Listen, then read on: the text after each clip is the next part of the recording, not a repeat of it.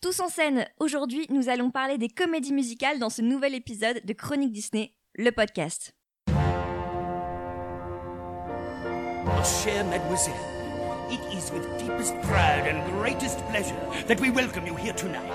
And now, we invite you to relax. Let us pull up a chair as the dining room proudly presents... Chronique Disney, le podcast. I only hope that we never lose sight of one thing that it was all started by a mouse. Bonjour et bienvenue dans ce nouvel épisode de Chronique Disney, le podcast. Aujourd'hui, nous allons donc parler, comme nous l'avons dit, des comédies musicales de Disney Theatrical Production. Et pour parler de ce sujet très complet, je suis aujourd'hui entourée d'une équipe de choc, à savoir Franck, le fondateur du site de Chronique Disney. Bonjour Victoire. Je suis aussi accompagnée de Laurent. Bonsoir, euh, bonjour euh, Victoire. T'as le droit de me dire bonsoir. Tu dis ce Alors que tu veux. bonsoir, allez Tu bonsoir. es le grand Manitou. après. Merci euh, Victoire. Avec nous également, il y a Fred. Bonsoir Victoire. Et Cette voix toujours cette voix très suave, ouais. C'est ça.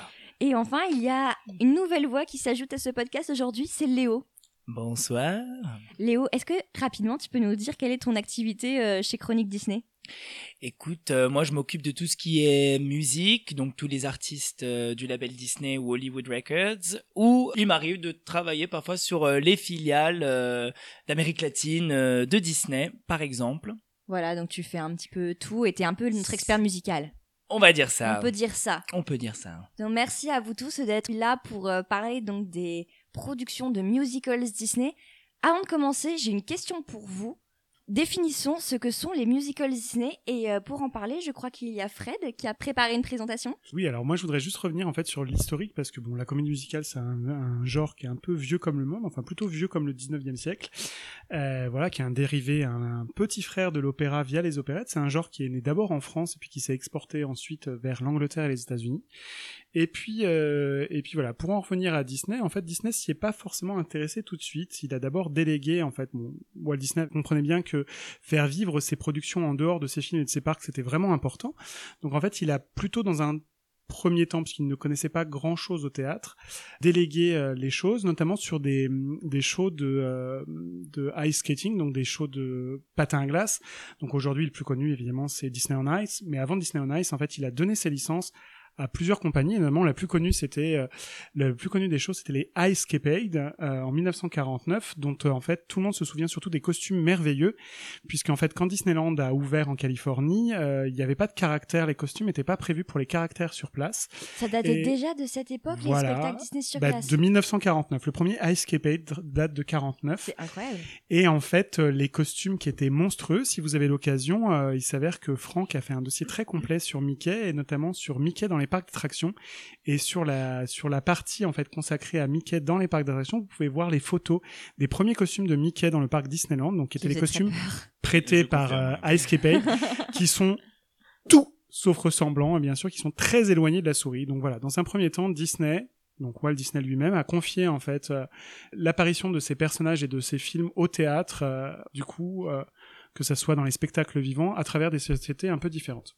Et puis en fait en 1979 ils ont fait un premier essai en fait donc Disney était déjà mort avec Blanche Neige qui s'est joué en fait pendant une centaine de représentations à Los Angeles et ça a cartonné mais bon voilà le groupe Disney dans les années 80 était plutôt en sommeil puisque c'était un petit peu Et compliqué mu- de grosse mutation en termes de PDG, de Voilà, ça a été très compliqué de se, de se relever après la mort de Disney, euh, de Disney. Donc les projets qui avaient été initiés du vivant de Disney ont poursuivi en fait, mais le creux de la vague est arrivé au début des années 80 où là effectivement la Walt Disney Company était vraiment dans une situation un petit peu délicate que ça soit que ça soit sur les parcs d'attractions où rien n'était très innové ou que ça soit au niveau en termes d'animation qui était quand même le moteur et qui permettait de faire vivre toute l'entreprise.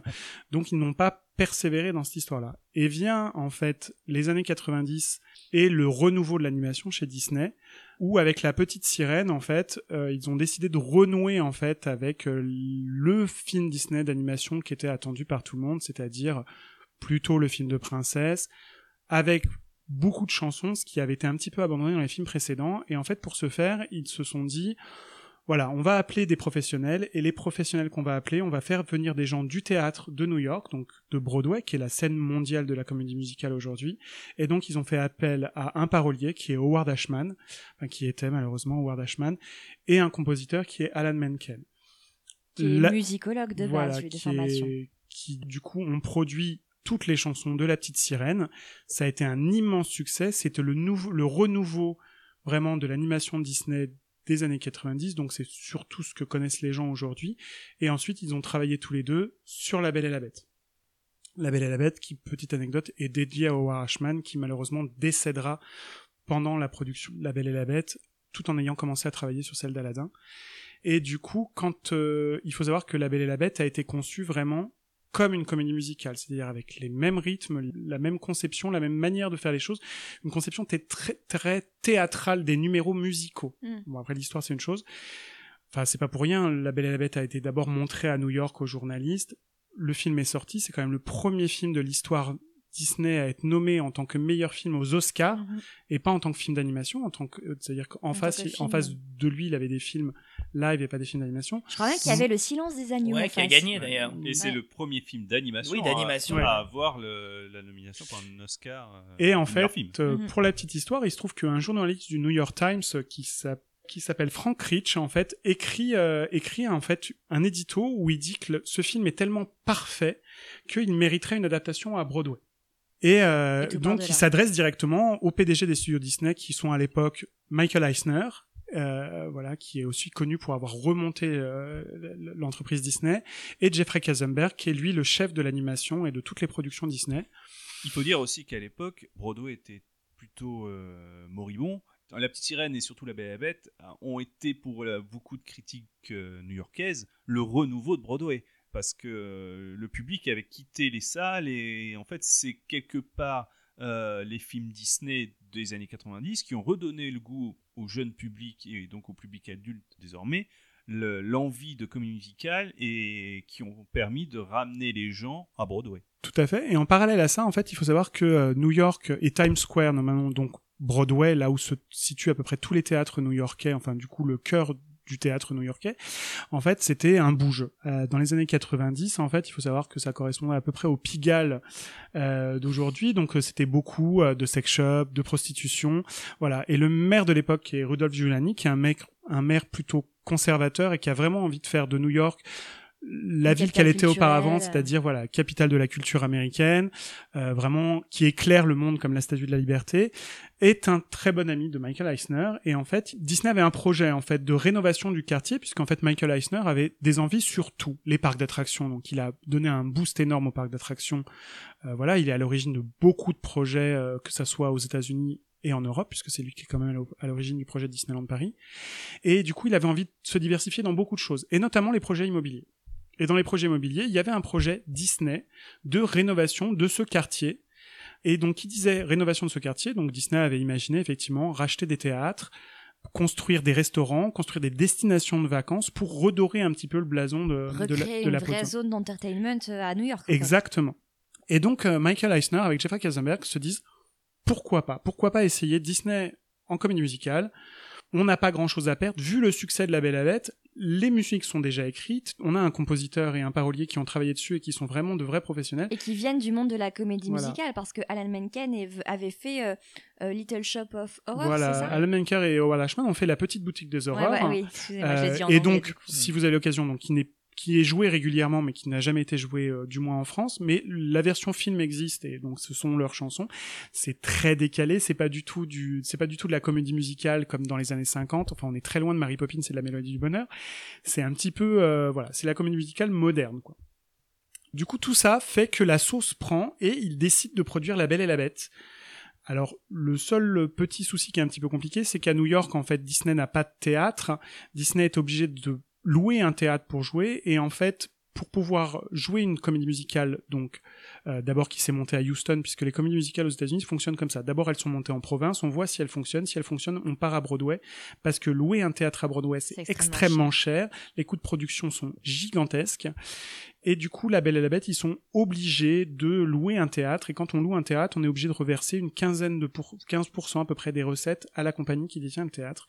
Et donc Disney se dit ça, c'est pas possible parce qu'il faut que tout nous revienne puisque c'est notre projet. Donc ils ont acheté un théâtre? Alors ils n'ont pas acheté un théâtre parce que c'était pas possible puisqu'en fait les théâtres de Broadway appartiennent à trois compagnies qui se soudent les, qui se soudent, qui sont complètement solidaires les unes des autres et qui empêchent n'importe qui de rentrer dans la course.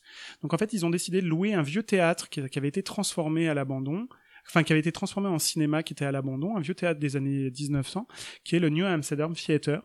Et donc ils, euh, ils vont faire jouer leur production. Alors pas La Belle et la Bête forcément, parce que ça sera d'autres productions qui seront jouées, mais La Belle et la Bête sera jouée dans notre théâtre, et ça va être le premier et immense succès euh, de la branche. Donc ils créent une branche qui s'appelle Walt Disney Theatrical Production, qui est dans un premier temps rattachée en fait au Disney Engineering puisque en fait c'est eux qui produisent aussi les spectacles pour les parcs et puis par la suite en fait les deux vont être séparés Disney Theatrical va gérer que la partie théâtre et va aussi gérer en partie tout ce qui est les revenus de Disney on Ice qui sont les spectacles sur glace que vous pouvez voir tous les ans euh, tous Et les ans tournés en Europe continue à exister depuis euh, Voilà. 49. et les Disney Live, il faut savoir que par exemple, il y a un spectacle Marvel là qui va arriver bientôt en France, dont effectivement qui n'est pas créé et produit par Disney, mais qui est validé par Disney et dont effectivement qui est chapeauté aussi par cette branche de Disney. Voilà. Maintenant, maintenant, elle est rattachée à la branche cinéma. que... Voilà, et en fait, tout ça a été intégré, en fait, euh, et relié au Walt Disney Studio directement pour qu'il y ait une parfaite cohérence entre les productions qui sortent des studios Disney, et notamment les films d'animation, et directement leur adaptation au théâtre pour un autre public, une, une autre expérience. Et donc maintenant, le Disney Theatrical Production, c'est devenu une, branche à part entière de la production Disney. Tous autour de cette table, vous êtes allés voir euh, des, des comédies musicales Disney, des musicals Disney. Du coup, j'ai une question pour vous tous. Quand vous allez voir un musical Disney, qu'est-ce que vous souhaitez voir? Pourquoi vous allez voir un musical Disney? Et je vais commencer par Léo. Eh ben écoute, euh, moi déjà, quand tu vas à Broadway, t'as la magie du théâtre. Alors quand tu t'attends à voir une production Disney au théâtre, tu te dis il faut forcément que ce soit magique, que ça m'envoûte, que ça m'emmène quelque part, tout comme euh, le dessin animé euh, euh, t'avait euh, amené quelque part. Donc pour moi c'est la magie, c'est les musiques et c'est surtout la mise en scène. Et euh, voilà, c'est de se sentir euh, dans un autre monde, transporté dans un autre monde, tout simplement. Et toi, Laurent? Euh, alors moi, je suis arrivé au musical. C'était vraiment un secteur vers lequel je n'allais pas au tout début. Donc moi, je suis assez. euh, ça fait dix ans que que, que j'explore maintenant cette forme d'art. Je suis arrivé au musical Disney simplement par ma fanatitude, parce que j'ai une volonté de voir le maximum de choses. Et c'est le musical Disney qui m'a, par sa construction, amené vers d'autres musicals non Disney. Et là, maintenant, je peux, dix ans après, dire que j'ai une vraie culture de musical. Mais donc, moi, euh, plus euh, terre à terre, euh, c'est vraiment ma fanatitude qui m'a euh, conduit vers le musical Disney parce que j'avais envie de voir ce que donnait Disney Sur scène. sur scène. Mais c'est pas, voilà, c'est c'est vraiment le côté fan qui m'a amené. Et après, j'ai découvert évidemment la beauté de l'art. Et toi, Franck? Mm, Disons que moi, ce que j'aime bien dans un musical Disney, c'est euh, bah, que Disney est, la- est le moyen de me transporter ailleurs. Disney a les moyens de proposer des choses vraiment euh, euh, Immersive et surtout avec de l'ambition. Et euh, alors, je cherche pas fatalement de la magie. Je cherche surtout qui m'émerveille en fait, et euh, mais et que j'en ressorte avec de la joie d'être parti pendant trois heures dans des voilà, de m'avoir fait oublier tout le reste. C'est c'est ça que j'attends de Disney, de l'émerveillement en fait. Et toi, Fred? Mais moi, ce que j'aime beaucoup, alors déjà, hormis la qualité forcément de Disney qui fait que bon, c'est quand même un label, euh, ce que j'aime, c'est la capacité de vous raconter la même histoire de manière différente. Ouais. C'est-à-dire que, par exemple, bon, moi j'en ai vu moins que mes petits camarades, mais euh, La Belle et la Bête, moi j'ai eu l'occasion de voir le spectacle qui avait été fait aux premières heures de Disneyland Paris, de voir la version à Broadway, de voir la version euh, donc française à Paris, de voir le film, euh, le film live qui a été produit, et je trouve qu'à chaque fois, on part de la même histoire et on est capable de vous mettre avec des moyens qui sont ceux qui, que, voilà, de vous emmener effectivement dans des univers et des concepts différents. Moi, je suis quelqu'un qui aime les concepts et effectivement, je trouve ça assez merveilleux d'être capable de vous raconter toujours la même histoire, mais de vous faire rêver à chaque fois d'une manière différente. Et ça prend et ça marche la plupart du temps. Ouais, je comprends ça. Moi, c'est un petit peu pareil. Enfin, quand j'en ai vu très peu finalement des musicals Disney, mais quand j'en vois, j'ai vraiment envie déjà de, bah, déjà de retrouver aussi ce que je connais quand même. Parce que oui, j'ai envie de découvrir quelque chose de différent, de découvrir quelque chose sur scène. Mais quand tu vas voir un musical Disney, c'est aussi pour découvrir une histoire que tu connais déjà. Quand tu vas voir Le Roi Lion, typiquement, tu connais déjà Le Roi Lion, mais tu as envie de le découvrir d'une autre façon, d'une adaptation sur scène. Et surtout, moi, ce que j'ai envie de découvrir quand je vais voir un musical Disney, c'est les chansons en live interprétées par des chanteurs professionnels.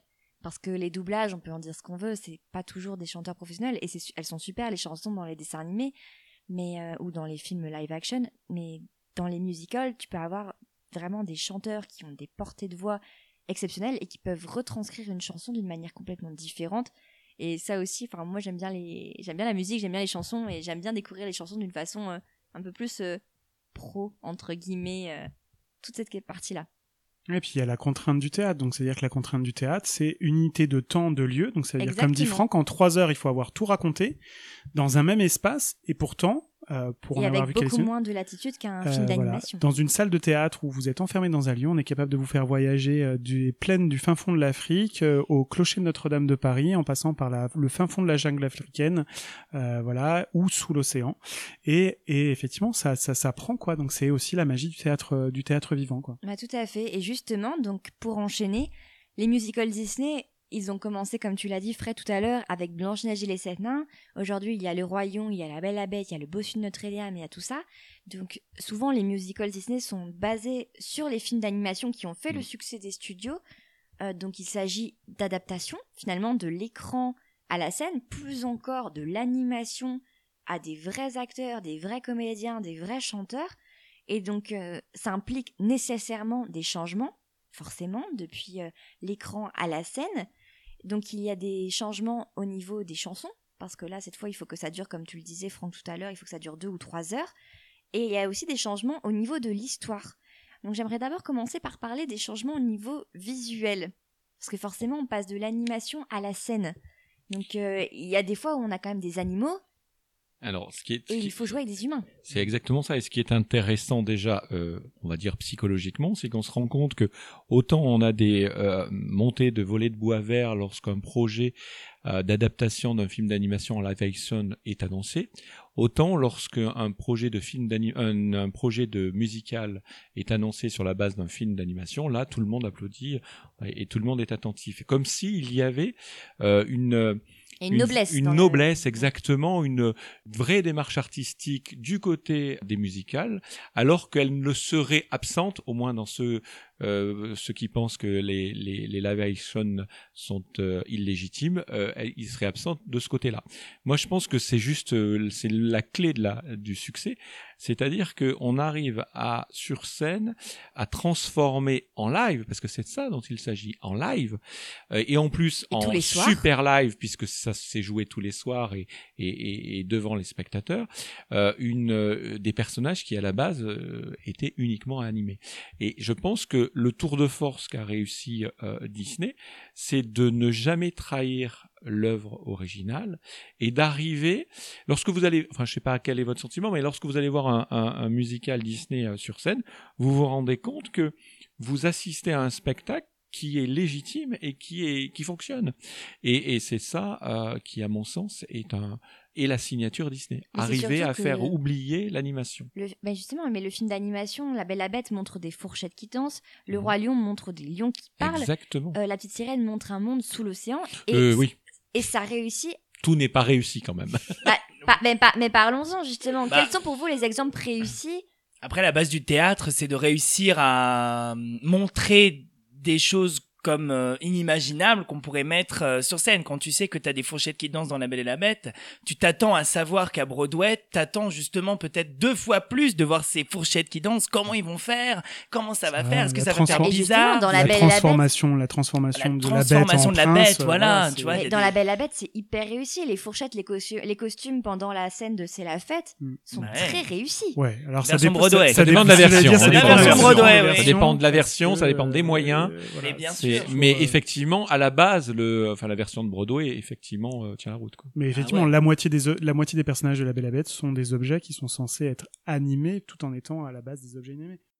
When I'm human again, only again, poised and polished and gleaming with charm, I'll be courting again, chic and sporting again. which should cause several husbands alarm.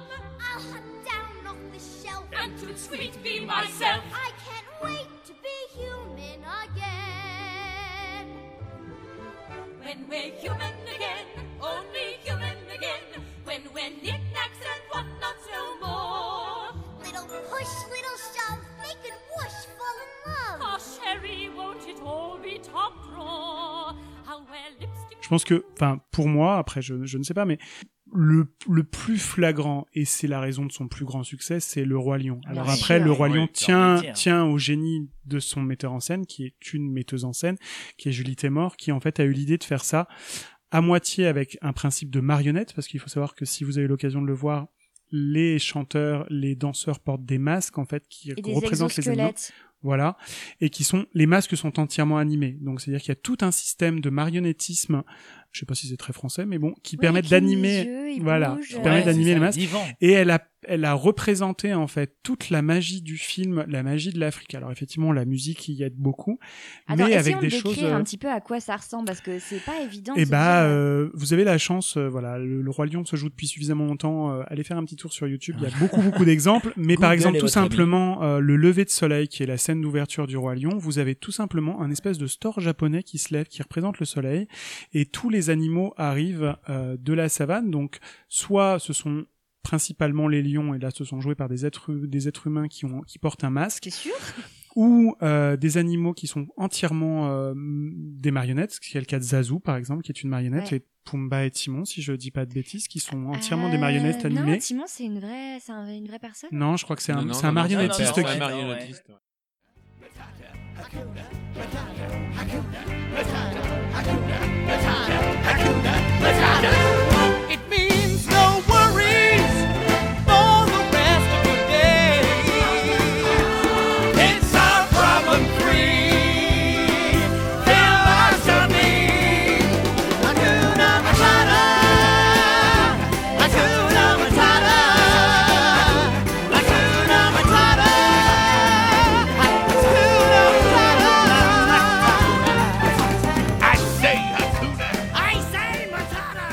Zazu est un, un, un- voit l'oiseau qui en fait est porté par, euh, par effectivement un, un comédien qui le tient au bout du bras. Donc le comédien est grimé en fait pour qu'il disparaisse derrière son personnage. Les lions sont joués effectivement par des personnages qui portent des masques africains stylisés de leur tête. en de lions et les autres animaux de la savane que sont par exemple les éléphants, les girafes, les gnous en fait sont euh, sont effectivement représentés par des exosquelettes et la scène d'ouverture qui est donc le baptême et l'intronisation de, de, de- du lion sur Simba est quasiment plus magique que celle du film tellement c'est impressionnant de technologie. Après voilà, tout a été adapté dans des salles exprès. Il faut savoir que le roi lion s'est joué partout dans le monde et continue à se jouer partout dans le monde. C'est pour l'instant la production qui continue à se jouer à peu près partout. Tous les ans, il y a une production qui démarre dans un pays du monde ou un autre. La force de Disney aussi, c'est que souvent les comédies musicales qui sont jouées à l'é- à l'étranger dans ce qu'on appelle les international tours, en fait il y a beaucoup de comédies musicales maintenant qui tournent partout dans le monde, sont toujours jouées en langue anglaise quasiment, Mm, mm. et donc soit surtitrées, soit surtitrées, donc vous avez des écrans qui en fait traduisent le texte dans la langue. Disney a toujours choisi, de ce que j'en sais, d'adapter en fait leur musical dans la langue. Donc ça veut dire que derrière il y a toujours un parolier qui refait, euh, alors avec plus ou moins de bonheur, parce que c'est- la première adaptation du Roi Lion en France, enfin la seule adaptation, et à mon sens a été un peu catastrophique, parce qu'effectivement les gens, et moi le premier, s'attendaient à reconnaître les chansons du film avec les paroles françaises, et ça a été adapté Alors, différemment. pour, pour euh, euh, alors je suis tout à fait d'accord avec ça. Ah, ils ont- Attends, juste, ont- j'ai juste un truc. Je m'étais trompée tout à l'heure. Effectivement, Timon, c'est en fait, c'était une marionnette et il y avait un comédien derrière et j'avais tellement été immergée en fait dans le dans la comédie musicale cru que c'était fait, un vrai. en- dans mes souvenirs, c'est en la- fait, pour c'est moi, c'est c'était un exactement vrai. la réussite. C'est du la truc, hein. réussite Ouais, ouais. de Disney. Mais Alors- oui, et pour rebondir, donc oui, les chansons. pour euh, revenir un sur les chansons, travail. il faut savoir qu'en fait, euh, lorsqu'ils ont adapté le Roi Lion à Paris, ils ont euh, voulu trop bien faire. C'est-à-dire qu'ils ont fait appel à un parolier qui n'avait pas écouté la bande originale française et qui partait du principe, et là à mon sens c'est une grande erreur, qui partait du principe que les chansons du film d'animation en VF étaient de piètre qualité. Or, euh, c'était tout faux. le monde connaît. Sauf un, déjà c'est faux. Le, la, le- souvent euh, chez Disney, c'est bien évidemment le cas pour le Roi Lion, euh, les chansons sont parfaitement traduites et quand vous écoutez la musicalité des paroles de la chanson, des chansons euh, du, du film d'animation en VF, vous vous rendez compte qu'il n'y avait rien acheté. Et on est arrivé à une situation ubuesque, et je pense que on a tous été choqués par ça. La chanson Je voulais être roi qui Je devient voudrais Je super voudrais vite être super roi. vite être roi. Super Et en fait, Super super vite être être roi, ce qui est une catastrophe, ça Et, marche euh, pas, etc. L'amour, euh, Mais ça vient simplement du fait- magique. Ça vient simplement du fait que les équipes de Mogador ont voulu trop bien faire en se disant on va réadapter, on va mettre de côté le film et on va réadapter euh, le, le, le carnet et c'est une erreur et c'est dommage. Et c'est quelque chose qu'ils n'ont pas reproduit après. Non. faut savoir que lorsqu'ils ont fait venir la belle la bête qui a été montée en trop rapidement et sans moyens, là ils ont euh, directement et, et, euh, lorsqu'on on regardait les réseaux sociaux, on se rendait compte que les gens leur demandaient est-ce que vous allez changer les paroles, est-ce que vous et Mogador a, a très rapidement répondu non, les chansons ne seront pas changées. Bah d'ailleurs, petite parenthèse, mais pour le live action, la VF du live action de La Belle et la Bête, ça a été un scandale qu'ils ne reprennent pas exactement les paroles à la lettre. euh. Mais qui a regardé la VF de Euh, non, La mais Belle et moi la je pas Bête? regardé, mais ça a été un scandale. La, la VF était pas si mal que ça d'ailleurs. La- la La VO était euh, en autotune pour Emma Watson, donc euh, Non, la- que ce soit l'un ou l'autre. On s'é- On s'écarte du sujet, Ouais. mais pour la VF, pour pour le chlore, euh, sur euh, c'était le cas en anglais aussi. Hein. Ils ont pas dans la version originale du live action, les paroles n'étaient pas les mêmes que celui du film. Donc en fait, la version française a simplement voulu respecter la version anglaise. Et du Franck, coup, tu la voulais rajouter quelque chose, par contre? quoi. Non, rien de. rien. Ah. Et, du coup aussi, dans les euh, comédies musicales, forcément, du coup, ça inclut, comme on le disait tout à l'heure, de mettre de nouvelles scènes qui ne sont pas forcément dans les films d'animation, parce que forcément, on, les films d'animation, ils durent souvent euh, 1h20, 1h30. Là, il faut qu'on ait un spectacle de 2 heures, euh, voire un peu plus. Donc, il y a des nouvelles scènes, des nouvelles chansons qui sont plus ou moins... euh, qui, ra- enfin, qui rajoutent quand même des choses à l'histoire qui n'étaient pas là de base et qui complexifient l'histoire quelque Oui. part. Mais C'est surtout que euh, c'est plutôt des scènes qui sont chantées là où elles étaient plutôt parlées ou à peine euh, abordées en Oui. fait, dans le film d'animation. On- Comme dans La Petite Sirène. Mm. euh, je pense plutôt à La Belle et la Bête. La chanson de la Bête, je me rappelle plus du titre. If I Can't Love Her. Ouais. Voilà. Mhm. c'est euh, le- la Bête le dit, mais très rapidement. Là, en fait, la, la chanson permet de plus approfondir Le ce- personnage. le personnage et ses sentiments. Il y, a- il y a aussi le cas des chansons qui avaient été coupées dans le Voilà, film ouais. ou qui n'ont pas été retenues dans le film et qui sont récupérées. non? Comme Humain à nouveau, par exemple. Ouais. Et qui s'est retrouvé au final Finalement, après euh, dans, l'édition spéciale. Ou Voilà. He Lives in You dans le Roi Lion qui est dans le Roi Lion 2, l'honneur de la tribu.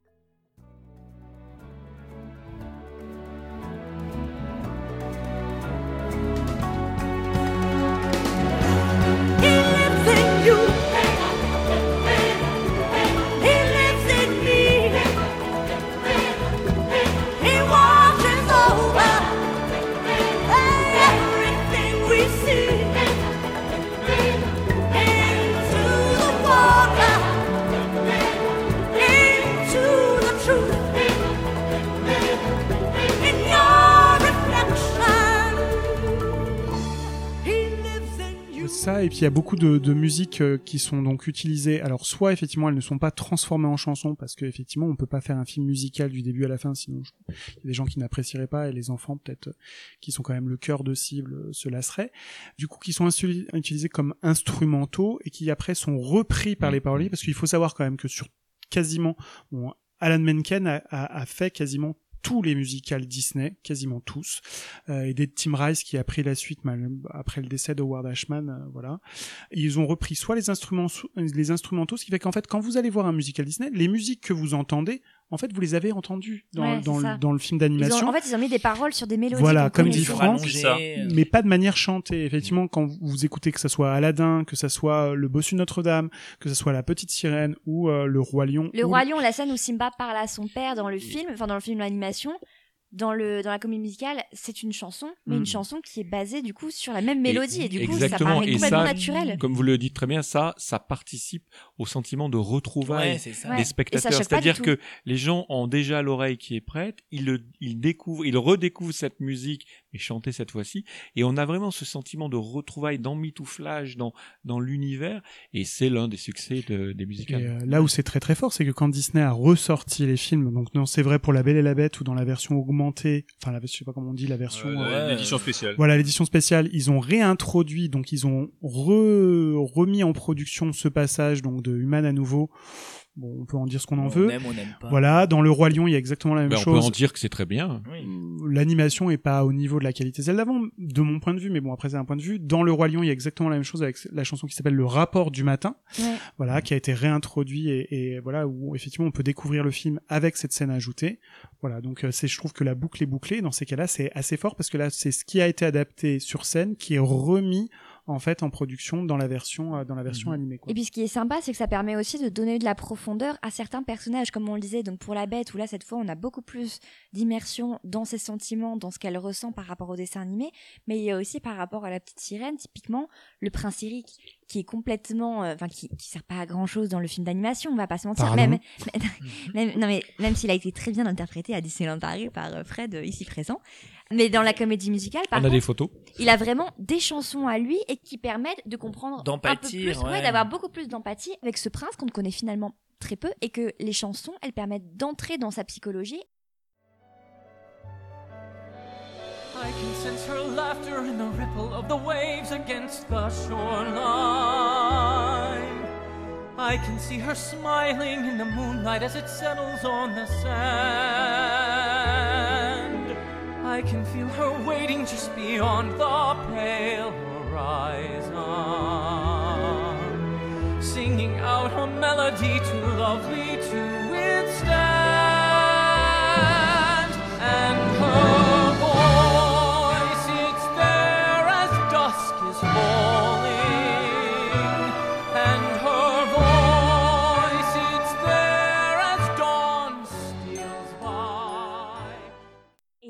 Comédies musicales Disney où euh, les chansons permettent d'apporter de la Bah, profondeur et de la complexité aux personnages. Typiquement, le bossu Notre-Dame, donc qui est une exception vraiment euh, très particulière, puisqu'en fait, la- la- dans le premier temps, la comédie musicale n'a pas été produite pour les États-Unis. Elle a été produite par la branche en fait allemande de euh, Disney Theatrical Production directement pour l'Allemagne, parce que en fait à l'époque, quand ils ont choisi d'adapter le bossu Notre-Dame, qui est effectivement typique pour une comédie musicale, sachant qu'en plus l'œuvre de Victor Hugo a été multi-adaptée en fait euh, euh, est au théâtre.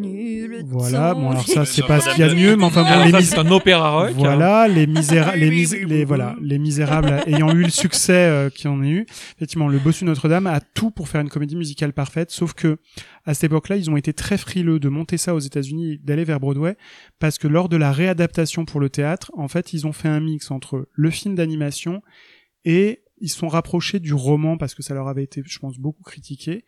Et ils ont fait beaucoup de choses et notamment beaucoup de choses en fait pour euh, gommer un petit peu ce qu'on leur avait reproché comme imperfection de l'adaptation euh, de l'adaptation en film d'animation notamment tout ce qui était euh, le rôle de Quasimodo qui est vraiment euh, sublimé par la comédie musicale encore plus qu'il n'est dans le film d'animation Mais ça a été repoussé. Bah, en fait, ils l'ont finalement adapté aux États-Unis en 2014 et ils ont encore poussé plus ce rapprochement vers le roman avec le, le final qui est beaucoup plus sombre dans la version américaine que dans la version allemande. Euh, le, le, le Bossu de Notre-Dame en, en musical, euh, si vous avez l'occasion de le voir, euh, Franck et moi avons eu cette chance-là.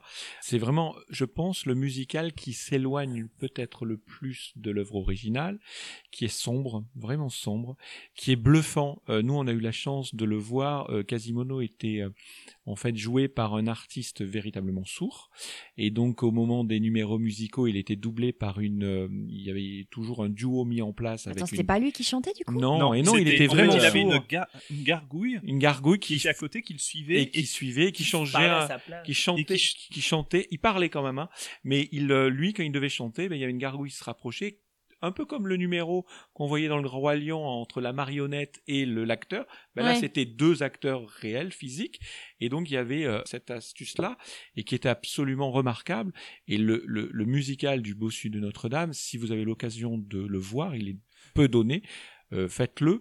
Euh, il est, mais en revanche, il est très éloigné euh, du, du long métrage. là il Bah- est en pourparler pour Broadway de toute façon là ça a été tourné Ah, effectivement à la Jola, merveilleux à la Jola Ouais, bah, euh, a priori, euh, c'est trop sombre et trop C'est sombre, hein. Après, trop moi, ça m'étonne pas que le, quand on voit les, les comédies musicales qui sont à Broadway, on a La Reine des Neiges, La Belle et la Bête, la- Le Roi Lion, c'est des films qui ont cartonné. Le Bossu de Notre-Dame, excusez-moi, mais à l'époque, il avait pas bien marché. Et en plus de ça, non, mais c'est vrai, c'est pas pour être Non, mais- méchant, non, mais, c'est vrai raison. que Tarzan aussi, tu vois, c'est pas des, c'est pas Ah oui, des, non, pas des adaptations qui qui pourront marcher je suis aux je suis États-Unis. d'accord. Tarzan alors- a été monté à Broadway. hein. Ouais. Tarzan Ah, a bon. monté Et ainsi que la moi. petite sirène. a Mais sous le nom de Phil. Mais bon, Collins. ça a pas marché. J'ai euh, j'ai envie de rebondir aussi sur ce que tu disais par rapport à Quasimodo qui est sourd. Forcément, pour aller à Broadway, il faut avoir des vrais comédiens comparés à des personnages de films d'animation. Et du coup, ça a créé des différences et parfois des gros débats sur euh, les personnes qui étaient castées. Je pense notamment à La Reine des Neiges qui a été adaptée très récemment à Broadway et le personnage de Christophe où ils ont casté un comédien euh, noir. Alors là, typiquement, pour Ah, moi, ouais. c'est un débat qui, il faut, il faut arrêter avec ce débat-là. Enfin, à mon sens, pour moi, il est en plein de racisme, clairement. Clairement. Un comédien doit être capable de jouer euh, Bah, n'importe rôle, quel n'importe rôle. quel rôle. Euh, et à partir de ce moment-là, on doit être capable de ne pas voir la couleur de peau euh, du personnage. Alors, je trouve ça. Alors oui, on va me dire, à Randall, c'est dans les pays du Nord, il n'y a pas de noirs, etc., etc. Ouais, ça, mais c'est du n'importe quoi, et c'est fondamentalement pour moi Raciste. du racisme. alors, Et c'est du racisme, j'ai presque envie de dire, du racisme mondain. C'est-à-dire, ah oui, mais on- alors on va essayer de se cacher derrière le Scandinavie. euh, respect de l'œuvre. Mais arrêtons, Arundel est une création. Hein Euh, ça se passe Oui, dans ça le pays noir, pas. Oui. mais ça pourrait se passer dans un pays, euh, dans un pays euh, plus euh, d'Europe, euh, enfin moins d'Europe du Nord, on va dire, Mongolie. etc. Ça pourrait se passer en Suisse, ça pourrait se passer n'importe où, ça se pourrait Tant se passer dans neige. les Alpes, ça pourrait se passer n'importe où. Mais non, mais c'est comme la petite sirène où il y a eu une. Ariel, euh, il y a eu une, un- tout ça débat Voilà, parce qu'il y a eu le une Ariel triton, asiatique. Après, euh, voilà. Après, euh, voilà, de toute façon ça c'est des débats qui n'ont pas lieu d'être parce Oui, que ouais, le théâtre est ce qu'il est et qu'en fait il faut se rappeler qu'il y a euh, 400 presque 500 ans euh, les rôles de femmes étaient joués par des hommes et Voilà, ça ne posait Mais oui. aucun problème à personne. Peter Pan, euh, c'était un Non, mais enfant là- donc là, c'est joué par une vraiment- femme. c'est euh, vraiment le niveau, euh, Euh, c'est- c'est vraiment du racisme euh, Mais tout cras. à fait.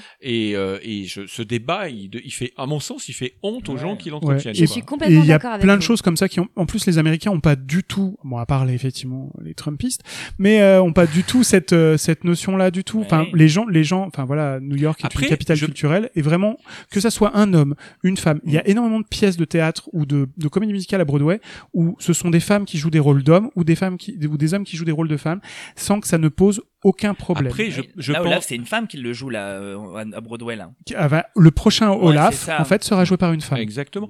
Et à mon Et sens, Elsa porte un pantalon. Oh. à mon, Oh, à mon sens, All this fear began because of me. Is the thing they see, the thing I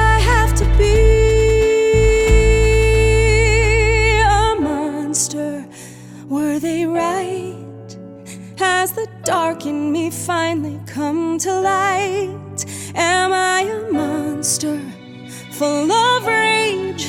Nowhere to go but on a rampage. c'est vraiment typiquement les gens qui ont ce, cette remarque-là. À mon sens, ce sont des gens qui n'ont rien compris au théâtre, Bah, qui n'ont ont rien compris au fermé. musical, et à partir de, mo- de ce moment-là, qui sont illégitimes à exprimer ça. Outre le fait que, n'y donnant pas plus d'importance, si vous n'êtes pas capable d'aller voir un artiste noir qui jouerait un personnage qui est blanc dans un film d'animation, ben n'allez pas voir de spectacle, vous ne le méritez pas. Vivons en 2019. Et du coup, j'ai aussi une dernière question pour vous avant d'enchaîner sur la partie suivante. Parmi donc les chansons ajoutées, il y en a qui sont devenues emblématiques et il y en a qui sont devenues, euh, enfin, qui, sont- Oubliables. qui ont vraiment été des chansons qui ont été créées juste pour faire la transition entre guillemets. Pour vous, quelle est votre chanson un- entre guillemets inédite de comédie musicale, euh, de film d'animation, qui est devenue pour vous un peu un peu culte Ouais, c'est le problème, c'est que je pense que dans tous les comédies musicales Disney que j'ai vues, il y en a très peu des nouvelles musiques où je me suis dit oh là là là c'était un tube où je vais réécouter. C'est vrai que moi je me concentre plutôt sur les réadaptations des musiques que je connais en, me disant là il y a vraiment un super boulot qui a été refait je sais pas sur euh, sur euh, c'est la fête. Mais alors Donc tu vas pas dire pour euh, découvrir une- de nouvelles chansons Si, quoi. si, non, mais avec plaisir. C'est juste qu'il y en a aucune qui, là, où je me dis, waouh, ça c'était vraiment une musique originale. Mm. euh, Moi, j'en ai c'était une. top. J'en quoi ai une. J'en ai une qui est extraordinaire. Je vous invite à l'écouter en CD. C'est quoi C'est Esmeralda. Euh, la clôture du premier acte du Bossu de Notre-Dame. Euh, chaque fois que je l'écoute, j'en ai des frissons. What have I done for Esmeralda? Why did I hear her words inside my head? And still I think of Esmeralda with my career and body left for dead. Out there, somewhere she is somewhere she is lost.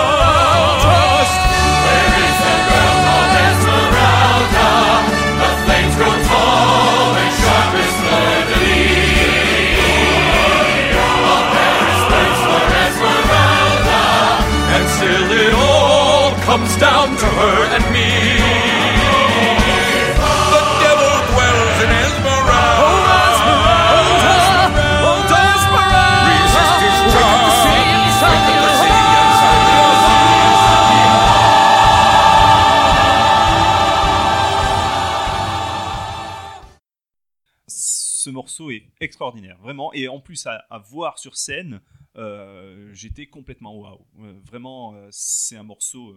vraiment, ouais, non, c'est- il me met vraiment des frissons. Moi, j'ai pas eu la chance d'en voir euh, autant que Franck et Laurent, mais euh, je sais que If I Can Love Her de La Belle et la Bête, je, je, la première fois, alors après ça fait un peu cucu, c'est pas grave, je, je, je, je me dénonce.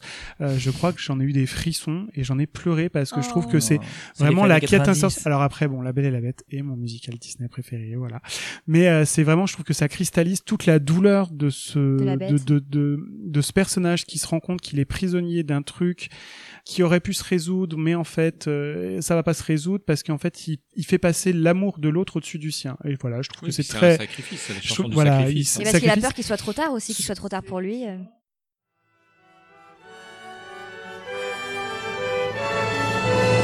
No pain could be deeper, no life could be cheaper, no point anymore if I can't love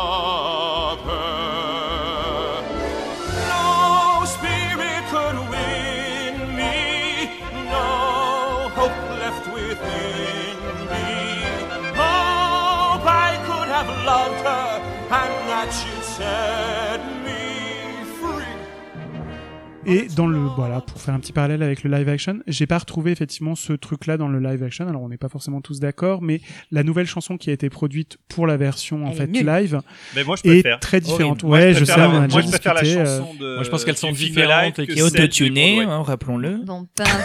Et toi, Ah, euh, Laurent, euh, est-ce que tu as une chanson euh, qui te Pas- pas qui surnage? Non. Non, alors moi, euh, pour le coup, je suis euh, ma dyslexie fait que j'ai euh, énormément de mal à, me rappeler à la fois les noms des titres et, euh, et il faut absolument que j'ai réécouté énormément Ouais. de fois les choses euh, pour pouvoir dire que que, que j'apprécie ou que et donc j'ai je pense que j'ai eu des frissons effectivement dans quelques musicales Euh, certains sont ratés je sais pas si on aura l'occasion d'en parler mais mais dans les chansons en particulier, non. Je pense qu'effectivement, depuis que tu l'as dit, Esmeralda est quelque chose qui m'a transpo- euh, transporté.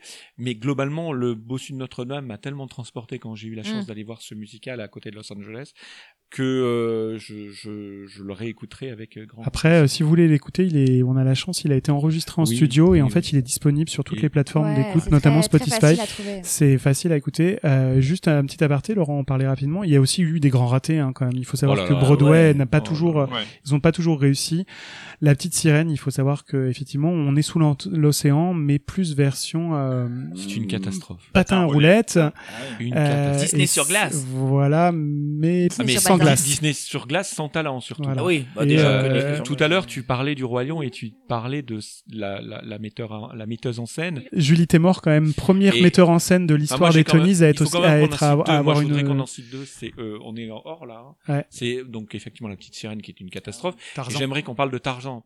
Et tu parlais tout à l'heure de la de la metteur en scène et du talent de la metteuse en scène de euh, de euh, du roi lion. Euh, c'est l'ex- et notamment la, la représentation des animaux.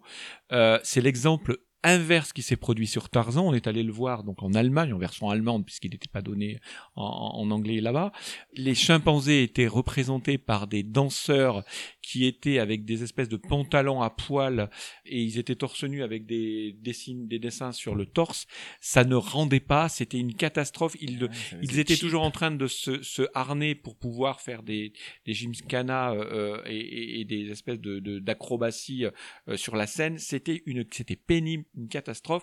Donc on peut voir que ça dépend vraiment du talent de, parce que la ban- objectivement la bande son, la bande originale de Tarzan est merveilleuse et quand on voit ce que ça a donné sur scène, euh, on, on prend peur quoi. C'est pour ça qu'il n'a duré que quoi. Et ouais, il a est- pas marché Il, a- parce il que- est resté un an. bah oui. À peine un an, Ah, je crois, Il a pas marché, mais c'est normal Ah, qu'il marche comme pas. Aladdin euh, à Londres. Alors, Aladdin, le mais- souci, d'après moi, ça, ça n'en pas, ça, pour moi, c'est pas un mauvais. Autant Tarzan Ah, est si, raté, autant La Petite Sirène est une catastrophe. Après, la petite sirène est restée très peu de temps. Il faut savoir Non, quand même que La Petite la Sirène, petite c'est- sirène, en fait, a détrôné La Belle et la Bête. C'est-à-dire que La Belle et la Bête se jouait euh, dans son théâtre. Et je crois qu'au final, c'était le, New Amsterdam Theatre.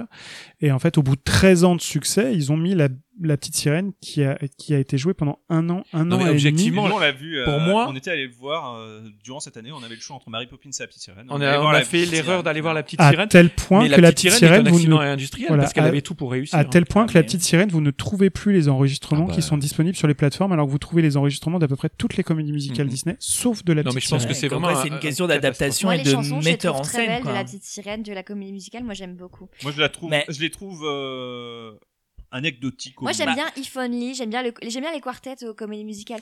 Mais par contre, moi, la chanson qui a vraiment été euh, nouvelle, inédite dans une comédie musicale et que j'ai vraiment adorée, c'est celle de Nala dans Le Roi Lion.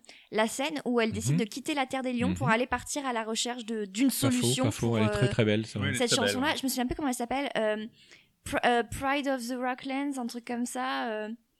Et c'est le moment en fait où Nala elle décide de quitter la Terre des Lions bah, pour partir à la recherche d'une solution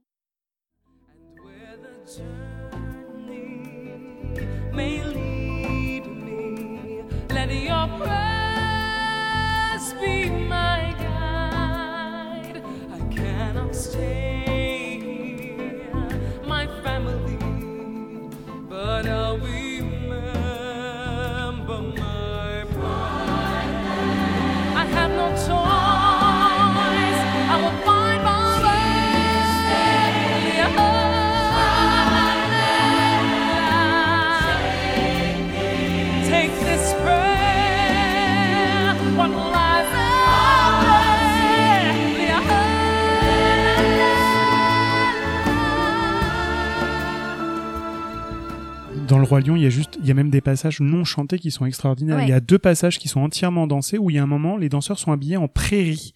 C'est-à-dire qu'ils ont des costumes qui évoquent l'herbe de la savane et en fait, ils font des espèces de mouvements extraordinaires. Euh, ça, c'est la premi- le premier passage dansé. Il y en a un deuxième où en fait, c'est une danse entre les lionnes quand elles cherchent à manger, Tout à fait. où elles ont des morceaux de tissu en fait dans les- la bouche qui évoquent, euh, je sais pas, la, chasse, la chasse, la soif. gazelles. Et c'est mais extraordinaire. Et- il faut savoir quand même que Le Roi Lion a été la comédie musicale Disney, euh, voilà, la plus euh, la plus euh, récompensée et que Julie Taymors a été la première en fait femme euh, récompensée en tant que metteur en scène des séries des Tonys en fait. Du coup, il y a énormément de comédies musicales qui ont été basées sur les films d'animation, du coup parfois à succès, parfois non. Même, euh, même les films à succès comme La Petite Sirène n'ont pas été forcément des succès sur scène, donc euh, finalement ça ne veut rien dire. Mais il y a d'autres musicals Disney qui eux ont été adaptés de films live, donc on n'a plus le problème de l'adaptation du dessin animé, euh, enfin du, du film d'animation plutôt au live action, donc c'est-à-dire qu'on a plus... on part quand même d'un truc un peu plus réaliste, entre guillemets, et plus de fourchettes qui dansent. Mais par contre, il peut quand même y avoir quelques soucis de création, et je pense notamment à Mary Poppins, justement. Euh, Mary. Poppins quand même c'est un mix. Alors euh, il y en a qui autour de cette table pensent que Mary Poppins c'est un film d'animation à juste titre ou un film live. On ne va pas lancer le débat aujourd'hui, mais effectivement quand il a choisi, quand euh, alors la volonté d'adapter Mary Poppins ça ne vient pas de Disney en fait, ça vient en fait d'un monsieur qui a été rencontré en fait l'auteur euh, donc P.L. Travers du moment où elle était encore vivante pour lui dire écoutez j'aimerais bien acheter vos droits pour monter Mary Poppins l'ensemble de votre œuvre au théâtre. Et P.L. Travers, donc, donc dans les années 90, a dit c'est hors de question. Alors oui, à une seule condition. Jamais de Disney. C'est-à-dire vous ne reprenez pas les chansons et je ne veux aucun rapport avec cette espèce d'immonde production qu'elle a détestée toute sa vie. Toi, Entre Léo, tu l'as vu au fait, cette euh, Mary Poppins, non? Ouais, j'ai vu Mary Poppins à Londres et vraiment, il y avait tout pour marcher. C'était une, euh, tu vois, c'était à Londres, t'as l'effet londonien, tu te dis, ouais, je vais voir Mary Ouais, c'est Poppins. dans le contexte. C'était vraiment dans le contexte et malheureusement, j'ai trouvé que, alors, les musiques étaient top, la mise en scène est vraiment bien faite, mais il y a quelque chose qui manque. Alors, est-ce que c'est ce côté magique? Pourtant, la performance était, était vraiment Et faite on est pour d'accord marcher. qu'ils reprennent les chansons du Et film. ils reprennent les chansons Alors, du film, et il y a des nouveautés. C'est pas. euh, En fait, le problème, c'est que effectivement, ils ne pouvaient pas adapter la séquence d'animation avec euh, Berthe, les pingouins, et ils ont choisi de partir sur des épisodes qui ont lieu dans les premiers livres de Mary Poppins, puisqu'en fait, Pierre Travers est dé- dé- décédé en 96, je crois. La comédie musicale s'est montée dans les années 2000. Entre temps, entre temps, donc Cameron McIntosh, qui est le metteur en scène et qui a produit la comédie musicale, est allé voir Disney et a obtenu l'accord en fait de mettre quelques chansons, justement pour pas avoir le travers de se dire les gens vont voir Mary Poppins mais ne vont rien retrouver de, hormis l'univers effectivement Londres tout ça de ce qu'ils connaissent puisque de toute façon la série de livres se passe pas du tout à l'époque que Disney a choisi d'ancrer son film ce genre de choses donc Disney a donné son accord donc effectivement on retrouve quelques chansons du musical, quelques chansons qui avaient été écrites par les frères Sherman qui n'ont pas été utilisées puisque les frères Sherman ont écrit une trentaine de chansons si je dis pas de bêtises pour le film et toutes n'ont pas été utilisées et ils ont été obligés de modifier l'histoire. Donc ne vous attendez pas si un jour vous avez l'occasion puisque le musical va se jouer à Londres à partir du mois de septembre à nouveau euh, à voir effectivement l'exact euh, la, même chose que vous voyez. Par contre effectivement le thème sur la famille, le, le- le- le- tout ce que véhicule le film Mary Poppins est bien présent, mais ce n'est pas effectivement l'adaptation exacte du film de Walt Disney. Mais pour le coup, le film de Walt Disney reprend vraiment. Il y a des scènes entières qui sont dansées dans le film, donc finalement, ce serait très facile d'adapter en reprenant juste les mêmes chorégraphies. Écoute, moi je pense qu'ils ont ce qu'ils ont essayé de faire dans ce côté de Londres de Mary Poppins, c'est d'avoir le côté plus anglais que Disney. Tu vois ce que je veux ouais. dire? C'est de retrouver ce côté des livres, ce côté que parce que je pense que en France, bon, on n'a pas grandi avec les livres Mary Poppins, on va pas se le mentir. Peut-être qu'en Angleterre, c'est déjà plus dans la culture, Euh, comme de Winnie toute façon, l'ourson. il faut ou, savoir que le, le musical a été monté d'abord à Londres, ça a été un succès d'abord dans le West End, et ensuite est parti aux États-Unis, ce qui est la première fois que ça arrivait dans l'histoire des, des musicals Disney.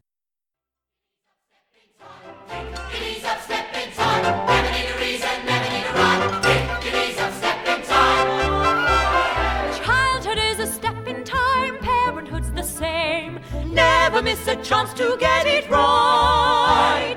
Don't it seem a perfect crime? Don't it seem a shame? When the steps aren't going as smoothly as they might. Et pour toi, ce côté anglais, il vient d'où? Ce côté anglais de euh, De Mary Poppins. Enfin, qu'est- qu'est-ce qui est particulièrement anglais dans cette comédie musicale? Déjà, pour moi, c'est euh, la base de l'histoire. C'est le personnage. C'est vraiment. Tu sens que t'es en Angleterre. T'as pas ce côté américain de par les personnages, de par même la musique. Même, je trouve que le musical fait beaucoup plus anglais qu'américain.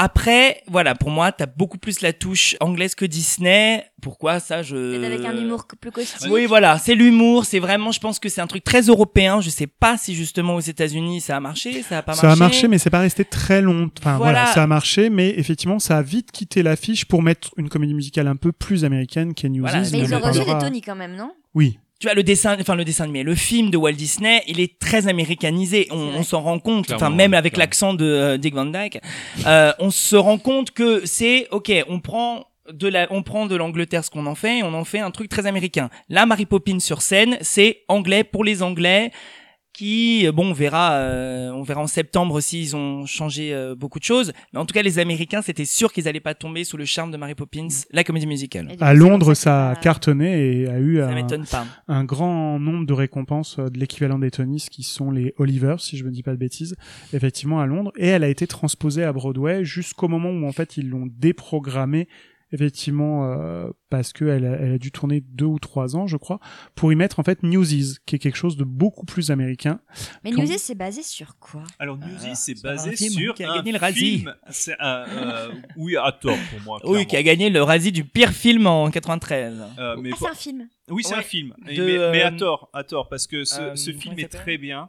Euh, Bah, il est devenu culte depuis. il est devenu culte. Il a Kenny des chansons. Ortega. Il est, il est, oui, il a été euh, réalisé par Kevin Ortega, High School Musical, High School. Hocus. Pocus. Et Michael Et- Jackson décédé. Et, Rien que et ça. les musiques sont d'Alan Menken. Euh, les chansons sont d'Alan Menken. C'est pas du tout connu, Et Newsies. puis les Mais non, acteurs. c'est pas connu. Non, mais fait, non, il est sorti- fait un flop. Il, a, il est sorti en 1992, à l'époque où la comédie musicale en film était totalement Has been. Ringard. Eh ouais, ringarde complet. et passée de mode. Donc forcément, ça fait un flop monstrueux. Et, Pour euh, autant, et l'acteur surtout. Bah, Christian euh, Bale, oui, il y avait Christian- Il y a Christian Christian Bale. Dedans, le futur Batman. Mais non Eh oui, si, si. eh oui. qui est Bah, le rôle principal. déjà tu connu. peux le voir régulièrement sur Disney Channel parce qu'il tourne assez régulièrement sur Disney Channel Il faut savoir qu'il est passé à la télévision et en vidéo, et là, il a eu un succès monstrueux auprès des enfants et des adolescents, et surtout des futures stars de Broadway. Et tous ceux qui ont fait, qui sont maintenant à Broadway, ont grandi Avec avec, Newsies. Et il y avait une, il y a eu une culture, un culte autour de ce Et film. Newsies, ça raconte quoi? C'est quoi l'histoire? C'est l'histoire en fait de la grève des petits livreurs de journaux face au grand Pulitzer. Et en fait, c'est une grève. Donc les Pulitzer, ce sont les prix de journalisme. euh, Euh, Bah, non, c'est le- Pulitzer, le monsieur le Pulitzer. monsieur Le qui mania a- de la le presse. mania de la presse, en à fait. la manière de la presse. Et donc, euh, ils voulaient augmenter, euh, diminuer en fait le, Le salaire. Leur le salaire. salaire, leur salaire, et eux, ils ont fait une grève et ils se sont, euh, en fait, c'est C'est David vrai. contre Et Goliath. Voilà, c'est vraiment le pot de fer. Oui, sachant le qu'à cette époque-là, en fait, ça se passe au début du XXe siècle. La vrai. plupart des livreurs journaux sont des Mais en immigrés plus, c'est pas- irlandais. C'est pas une enfin, référence à Walt Disney, parce que. Walt Disney, il livrait des journaux quand il était petit. Oh, Oui, non, non, non, du tout. là, je New pense York, que là, le, là, je pense Voilà. que le Et sujet donc, c'est ça- leur tenait à cœur et- surtout. Et donc, ils ont voulu, euh, euh, et les, les fans euh, réclamaient en fait à Disney Theatrical Productions euh, de créer une, un musical à la rigueur pour pouvoir. euh, le but en fait c'était de créer un musical pour pouvoir le jouer dans les, euh, dans les lycées, dans les. euh, voilà. Voilà. Alors Donc, juste en aparté, juste parce qu'en fait, il faut savoir qu'il y a une toute petite branche de Disney- Disney Theatrical Productions qui en fait autorise les lycées, parce que dans tous les lycées américains, il y a souvent euh, un club de théâtre, un club de Un comédie musicale. C'est Glee, voilà. Alors, avec d'autres moyens que chez nous, parce que pour avoir étudié aux. États-Unis, je peux vous jurer qu'effectivement, ils mettent Oui, des oui. moyens colossaux dans leur production. Et en fait, Disney, en fait, autorise, parce que c'est pas tout à fait le même système de droit d'auteur que chez nous. Et donc, en fait, quasiment, on autorise toute leur production. Donc, effectivement, les productions qui sont jouées à Broadway, mais d'autres productions, d'autres animations, pour que ça soit joué, effectivement, et adapté sur scène dans les lycées. Et qu'est-ce qu'il y a en plus dans la comédie musicale Newsies que dans le film? En fait, ils ont repris euh, la plupart des chansons et ils ont, ils les ont rallongées. Ils ont créé en fait surtout des, des chorégraphies mais Ah ouais, extraordinaires. Qui ne sont donc pas dans le film Si, si, Si, elles sont mais elles sont magnifiées. Alors, euh, il Ah faut savoir là, que Kenny live. Ortega, c'est un chorégraphe à la Ouais, base. Oui, hein. clairement. Bah, Il a fait euh, les chorégraphies de Dirty Dancing à la base. Mm. Ah, Et- quand même Et, euh, et en fait, ils ont, ils, ont changé, ils ont changé une ou deux chansons et en ont rajouté d'autres. Mais euh, ils ont monté la comédie musicale en pensant que voilà, ça serait un petit truc. Ils l'ont monté euh, donc en dehors de Broadway. Ça a eu un carton monstrueux. Les critiques étaient dithyrambiques. Donc finalement, ils l'ont monté à Broadway. Et, Et il a la- cartonné et il là. a cartonné, Cartonné, ouais, il s'est remboursé très rapidement Hmm. et il est resté trois ans à l'affiche, ce que Disney pensait Ah ouais. vraiment Et pas. donc là, quoi. il est plus à l'affiche actuellement. Il est plus à l'affiche. Non, il a été remplacé par Aladdin, mais il tourne régulièrement Ouais, là, il est, euh, partout aux États-Unis. Et d'ailleurs, il y a même eu droit en fait à une captation filmique euh, de cette Ah oui. comédie musicale, Mhm. euh, la seule qui existe de, pour un- Ouais. une comédie musicale Disney. Ah Donc ouais si vous la trouvez Ouais, sur ouais, ouais. iTunes US, vous verrez. Et elle, elle- ça se laisse voir et c'est il y a une énergie incroyable, une joie qui, qui ressort de cette musicale et surtout avec l'utilisation de décors. euh, c'est Euh, ce qui est, ce qui est, pour revenir sur les décors, c'est, c'est vraiment quelque chose de bluffant et c'est là où on voit tout le talent. C'est que concrètement, euh, Newsies, quand il a été construit, Disney n'y croyait pas, donc n'a pas énormément misé dessus, contrairement au Roi Lion, où on voit quand même qu'il y a des moyens avec. Ça, euh, c'est clair. Il y euh, a tout sur un- il y a tout sur Newsies, qui ils avaient un budget qui était relativement serré, et c'est là où on voit le talent du metteur en scène et du euh, des créateurs du dé- décor. Ils ont mis au point une sorte de décor qui est à la fois très simple, mais tellement tellement intelligent, qui fait que vous avez l'impression de la profondeur du film où il y a où vous voyez les rues de New York, etc. Et là, c'est vraiment très très intelligent. Alors pour donner une image, vous allez sur YouTube, vous vous verrez des exemples. On pourrait penser au alors pour ceux qui connaissent l'émission euh, qui euh, c'est un peu euh, une construction un peu à la- à l'académie des neufs, vous savez, des espèces de cubes où des les danseurs dansent dessus. de toute façon, Et c'est assez, mais ah, évidemment métallique, évidemment, euh, et qui bouge, qui avance, qui recule, etc. Et c'est mais brillantissime. et ça fait et- très New York. hein. Et c'est Ouais. du New York euh, un pur peu comme dans, enfin si vous l'avez l'occasion, un peu comme dans Rent en fait. Ouais, Voilà, c'est ça. exactement. Très peu de Ouais, décors avec dans un Rent, idiote. bon. Et c'est là où on voit le talent du, du réalisateur.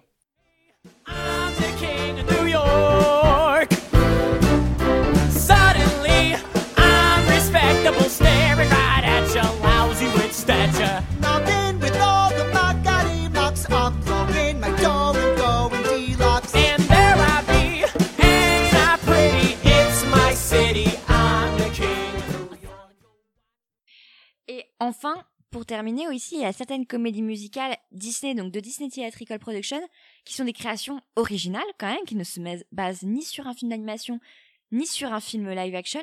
Ou alors, il y a encore d'autres comédies musicales qui sont plus des projets qui n'ont pas forcément euh, duré ou vu le jour. Je pense notamment aux créations originales à Aida et à On the Record, pour repasser très brièvement. Aïda, dessus. c'est un petit peu un contrat en fait. C'est quoi l'histoire d'Aïda? Aïda, c'est un opéra de Giuseppe Verdi, si je me Oui, trompe pas à la base. C'est l'histoire d'une esclave en fait qui a été enlevée par les Égyptiens. En fait, le- les Égyptiens conquièrent son village, prennent l'esclave et elle tombe amoureuse du prince. Bon, c'est une histoire euh, assez classique. C'est du euh, classique de Verdi, Stockholm, on a fait euh, un- syndrome de Elton Stockholm. John. Ver- et- Verdi en a fait un Léo très bel voilà. opéra dont l'air le plus Léo, en connu est l'air des esclaves. hein, euh, voilà, si vous avez l'occasion, vous l'avez forcément déjà entendu dans une publicité notamment, Oui. sans citer de marque. Euh, Et, et On du- the Record, c'était aussi euh, l'histoire. euh, En fait, si j'ai bien compris, ils avaient repris plusieurs chansons de Disney pour en faire une histoire. Et en gros, c'était. euh, Il y avait les deux stars de Broadway vieillissantes et les deux petits jeunes. Et en gros, ils allaient tomber à tous amoureux les uns des Mm. Ouais, autres. C'était un peu ça l'histoire. hein. C'est un peu un concept Autant- à la Mamma Mia, alors, c'est-à-dire on prend des images, voilà, on prend ça. des chansons et on construit classe une histoire autour. Alors, Aïda, c'est un petit peu un hein. contrat en fait. euh, Elton John, Elton John a accepté de faire la musique du roi lion, ce genre de choses, mais il avait comme projet de faire sa première comédie musicale. Il en a fait d'autres depuis, puisqu'en fait il a fait Billy Elliot depuis, et là il est en train d'adapter Le Diable s'habille en Prada en comédie musicale, qui devrait sortir à Broadway l'année prochaine. Une production Fox, donc une production Disney. Et Gnoméo et Juliette, on l'oublie. Et, euh, et du coup, euh, et du coup, euh, voilà, il a mis ça. Il faut savoir que quand le, le New Amsterdam Theatre a ouvert, ils n'avaient pas de, de production, puisqu'en fait, La Belle et la Bête était déjà dans un Donc, Alan Menken, en fait, et Tim Rice ont déjà, avaient produit déjà une, une comédie musicale qui s'appelle King David, qui est en fait euh, une comédie musicale sur le roi David, Goliath et tout un toin de la Bible qui a joué sans représentation et qui a été vraiment de qualité. Et donc, du coup, ils avaient la voie tracée pour faire Aïda. Et donc, Aïda a été le troisième, en fait, euh, la troisième comédie musicale, et ça a cartonné, mais cartonné. Alors on n'en entend pas du tout parler en Europe. Les chansons sont vraiment de qualité. Euh, le spectacle a priori était vraiment de qualité. Bon, il n'a pas été rejoué depuis, mais vraiment vraiment de qualité. Après, Disney essaye des pistes. Alors soit ils essayent des pistes extrêmement commerciales. On the Record, c'est quelque chose de marketing Commercial. pour la firme Disney. C'est-à-dire que l'histoire, ce sont effectivement une session d'enregistrement où passe en revue. On oublie l'histoire de fond, mais c'est surtout une manière de chanter sur scène énormément de chansons des productions Disney. Une pauvreté absolue. Des Aristochats. J'aimais beaucoup ça quand j'étais ado. J'aimais Non, mais c'est pas- pour moi, c'est pas- c'est un musical. vraiment, c'est un musical. c'est un musical C'est qui aurait vraiment sa place dans un parc Disney, puisque Oui, c'est voilà. une re, c'est, c'est pas vraiment un spectacle, C'est un une medley, revue. Voilà, musicale medley, sur les chansons. Too much to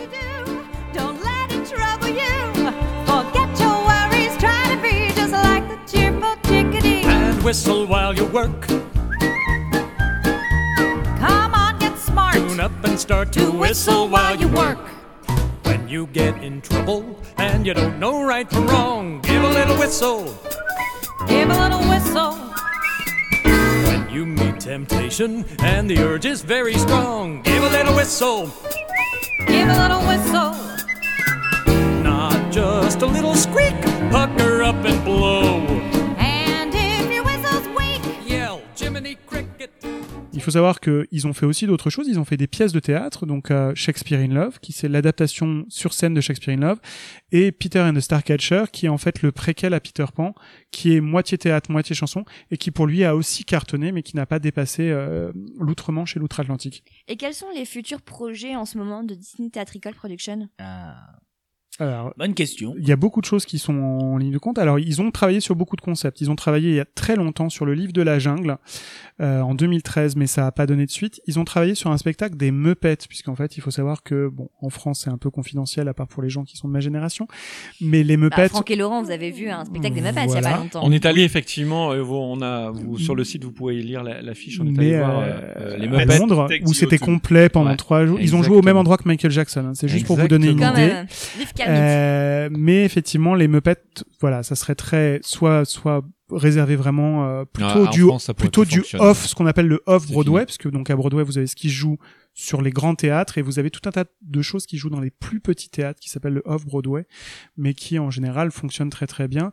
Les Muppets, ils ont essayé, ça n'a pas fonctionné. Tim Burton a été approché pour faire une version en fait euh, comédie musicale de son Alice au pays des merveilles. Oh mon dieu, non. Oh non. Mais pour l'instant, Avec Avril Lavigne qui nous a pompé son. pour l'instant, on n'en sait pas plus. Euh, il faut savoir qu'ils ont fait aussi des choses. Voilà, ils ont ils ont les droits d'un d'un film culte pour énormément énormément de gens qui s'appelle Princess Bride et ils ont tenté d'en faire une comédie musicale, mais pour l'instant c'est lettre morte. Et là, il y a Pinocchio qui s'est joué l'an dernier en fait à Londres, mais qui n'a pour l'instant pas été exporté aux États-Unis. Et il y a effectivement euh, Alan Menken, toujours fidèle au poste, qui euh, travaille pour l'instant qui travaillerait pour l'instant sur Hercules. Et dans la série live, euh, il y a deux films qui sont dans les concours. Donc l'apprenti sorcière qui est voilà pour l'instant qui sera monté en province pour voir si la sauce prend et éventuellement transféré à Broadway et le, le remake revival parce que je crois qu'on en est à la quatrième version de Freaky Friday euh, Mais qui est, Mais qui est déjà qui sorti. déjà, qui est déjà sorti, oui. euh, Euh, et, euh, justement, le, Disney Channel- le dernier Disney Channel Original Movie se base Un sur la comédie C'est une adaptation en fait du De la comédie musicale. De la comédie musicale été des adaptations d'adaptations. Voilà, Ouais, je, vous- c'est je vous ça. invite, je vous invite à aller voir les, il y a les extraits des, il y a les chansons de ce téléfilm euh, Disney Channel sur YouTube. Allez les voir, vous allez vous rendre compte qu'elles sont vraiment de bonne qualité. Voilà, et la- le, le musical a duré à peu près un an et euh, a été accueilli avec plutôt de bonnes, bonnes critiques. critiques, donc, ouais. voilà. Enfin, la- moi j'ai vu la version de Disney Channel qui est vraiment excellente parce que j'ai pas eu la chance de voir euh, de le voir au théâtre mais vraiment c'est vraiment très très bon quoi. I plead, but the drag just keeps on dragging. While I wish for just one Monday or a Friday to be free, free to slouch and sulk and mumble and be messy and be me. All I ask is for 12 hours to live my life my way. Just one simple, awesome, crazy, kick ass J'ai une question pour vous. Si vous pouviez avoir n'importe quel film, un seul film, qui serait adapté en comédie musicale de Disney, qu'est-ce que ce serait? Léo Bah, c'est vrai que le bossu Notre-Dame sur scène, ça doit être quelque chose. Mais vu qu'en France, on a déjà eu euh, Notre-Dame de Paris. C'est pas la même chose. Ouais, c'est pas la même chose, mais ça sera, c'est pas possible. Tu peux pas avoir deux comédies musicales sur le même thème, sachant que le bossu Notre-Dame a, enfin, pardon, euh, Notre-Dame de Paris a tellement cartonné. Ah, est- Donc, Chanson allez, je enfin, dirais un chanson- truc euh, pour changer. Pourquoi Chanson pas euh, une petite euh, Moana, euh, pardon, Vaiana, version française. Euh, je pense que ou, ou un truc complètement loufoque comme Lilo et Stitch. Euh, voyons voir ce que ça peut donner en comédie musicale. Euh, c'est parti. J'avoue, ça Disney, si vous m'entendez. Et toi, Laurent, tu dirais quoi? Alors là, euh, là, je suis incapable de répondre à cette question, donc je passe La mon tour. Si j'ai une idée, je reviendrai. Hocus Pocus. Ah ça n'a pas oui. été pensé. Ah oui. Bah après, c'est très saisonnier, hein. Mais bon. Euh, moi, je dirais, euh, oui, Vaiana, c'est une bonne idée euh, pour quelque chose de moderne, mais c'est- pour quelque chose de vraiment ancien, moi, ce que j'aimerais, mais ça n'arrivera jamais, c'est euh, une adaptation du plus heureux des milliardaires, en fait. J'adore Ah les oui. chansons et ça ferait très My Fair Donc, je Lady. confirme, ça ne marchera jamais. Oui, non, non, mais ça n'a. c'est- c'est- Je crois qu'il le- est en train de traiter tes goûts quand C'est un projet que Disney a C'est Alors, daté, non, il est terriblement Après daté. euh, c'est c'est terrible. il daté mais il faut savoir que My Fair. Lady ressort régulièrement au théâtre là, là, et la ça a fonctionné. Pour moi, la question, c'était est-ce que ça marcherait en France? euh, C'était ça la question. Ah, Non, non, non, là, ce serait quel film Disney aimeriez-vous voir devenir des musicals Et toi, Fred, ce serait quoi? Alors, moi, c'est pas tout à fait Disney, mais un peu quand même. Euh, moi, je rêverais de voir l'étrange Noël sur scène de Miss Jack. L'étrange Noël, Voilà. Alors, effectivement, c'est saisonnier, mais c'est voilà, je trouve que la musique de Danny Elfman est tellement hallucinante que ça le mériterait. Et sinon, si on reste dans le film d'animation, je pense que La Princesse et la Grenouille ferait un musical Ah, parfait. oui, oui, vrai. parce oui. que euh, Ça, parce ça que son cartonner, ça. parce que son compositeur est tellement Talentueux. extra enfin voilà je trouve que ça lui rendrait hommage et, et je trouve qu'il y a tout pour faire une comédie musicale le film Attends, le c'est qui lieu C'est euh, Newman oui oui Euh, c'est Ouais, ouais, Randy, Randy Newman, Newman, qui a ouais. composé la, Newman. la, la musique Ah, des le premiers Toy. Story. Et la ferme se rebelle, non Vraiment pas. Ah non, pas du tout. Ça, par contre, ça euh, va aller mais euh, je trouve qu'il y a tous les ingrédients euh, et de décor et de lieux pour faire vraiment une très jolie histoire une très jolie adaptation Et avec tout le savoir-faire quoi Et il y a Pocahontas aussi qu'on pourrait avoir Mais en ouais, musicale, qui serait bizarrement. vachement cool. Mais ça a tellement pas marché aux États-Unis, c'est-à-dire que c'est tellement une histoire qui est, enfin en fait, le problème c'est que quand tu prends une, une personnalité tellement connue comme Pocahontas, surtout aux États-Unis, qui est fait partie de leur histoire, Ouais. là tu touches un sujet un peu trop, Un peu touchy, hein. voilà, voilà, c'est ça. Très touchy. Mais Je les pense que c'est le problème et, de et Pocahontas. Mulan, euh, vous pensez que ça pourrait pas en faire Bah, il faut euh, attendre 2020, voir le succès Voilà. du Bah, film. après, il y a et- pas beaucoup de et- chansons, les Voilà. Il n'y a pas beaucoup de chansons, hein, donc euh, Mm. bon. puis Mulan il faut de la place Ouais, je pense. C'est vrai. Ouais. J'ai j'ai encore une dernière question pour vous avant de conclure. Parmi les musicals Disney que vous avez vus, quel est le musical que vous préférez? Le Roi Lion. Euh, moi, je vais dire le bossu de Notre-Dame. Alors moi j'en ai vu que deux, alors le choix va être vite fait. Euh, bah non, en fait je fais pas de choix. La Belle et la Bête parce que c'est mon préféré et le Roi Lion parce que c'est vraiment visuellement et d'un point de vue théâtral vraiment une claque et une révolution. Et je pense qu'il a révolutionné Broadway parce qu'après il y a beaucoup beaucoup de spectacles qui ont été Qui faits, inspirés qui se sont fait inspirer de ça. Alors avec plus ou moins de succès, Julie Temor a essayé de faire un truc sur Spider-Man avec Bono du tout, ça a été une catastrophe. C'est vraiment l'incident industriel qui a failli lui coûter sa carrière. Eh oui, mais a, même à qui a Broadway. coûté, qui a coûté À Broadway. presque la vie aux gens qui euh, Alors, le qui nombre de vie, blessés. voilà, euh, Non mais Broadway a failli aussi. Et euh, Enfin, ils étaient vraiment vraiment. C'est euh, c'est c'est vraiment euh, si un jour les acteurs tombés. S'il y a des, des étudiants en théâtre Les qui films. écoutent, étudiez le cas de, Ah oui. euh, Spider-Man, de Spider-Man the Musical, qui est vraiment euh, euh, une catastrophe à tout point de vue. truc de light. Musicalement, théâtralement, mise en scène. Enfin, voilà. Et, et ça a failli coûter la carrière de, de, de, de, Ah donc, ouais. de cette metteuse en scène qui a tellement de talent. Voilà quoi. Donc, euh, mais vraiment, le Roi Lion, ça reste. Et c'est pour ça, il faut savoir que le Roi Lion a été vu quand même par plus de presque 60 millions Ah. de gens Bah, dans ça fait le plus monde. de 20 ans qu'il tourne à Londres tous les soirs. Ça, ça a été traduit dans, euh, ça a été traduit dans euh, une quinzaine de langues dans et le ça monde reste entier. le musical Ouais. qui est resté le plus longtemps à l'affiche à Mogador. Et, en et France. bah, il faut savoir que cette année, le musical sera donné en Afrique du Sud. Donc en fait, le roi lion retourne sur ses terres. Top. Et toi, Franck, sans surprise, je pense qu'on on sait la réponse. J'en ai deux. Euh, J'en ai deux. Moi, c'est le Bossu Notre-Dame et Newsies. C'est vraiment euh, mes deux musicals euh, vraiment préférés. Sinon, il nous reste à voir la petite sirène, mais euh, la petite sirène. Sinon, Ah, la petite sirène, on l'a vu. Non, la Reine des Neiges, mais il n'y a pas des bons échos, donc Ouais. euh, voilà. Ouais, moi j'ai écouté la bande originale La Reine des Neiges et je suis pas emballée. Non. Moi, moi, et je suis exactement comme toi, Fred. Moi, j'ai vu que le Roi Lion et La Belle et la Bête et je, je serais, je serais incapable de départager les deux parce Attends, que. attends, attends, t'as vu La Belle et la Bête euh, En quelle Broadway, version hein. Et tu arrives pas à départager les deux Bah, en France, en vrai, l'adaptation, je l'ai trouvée très belle. J'ai déjà, j'adore. De La Belle et la Bête Je- J'ai vu que. euh.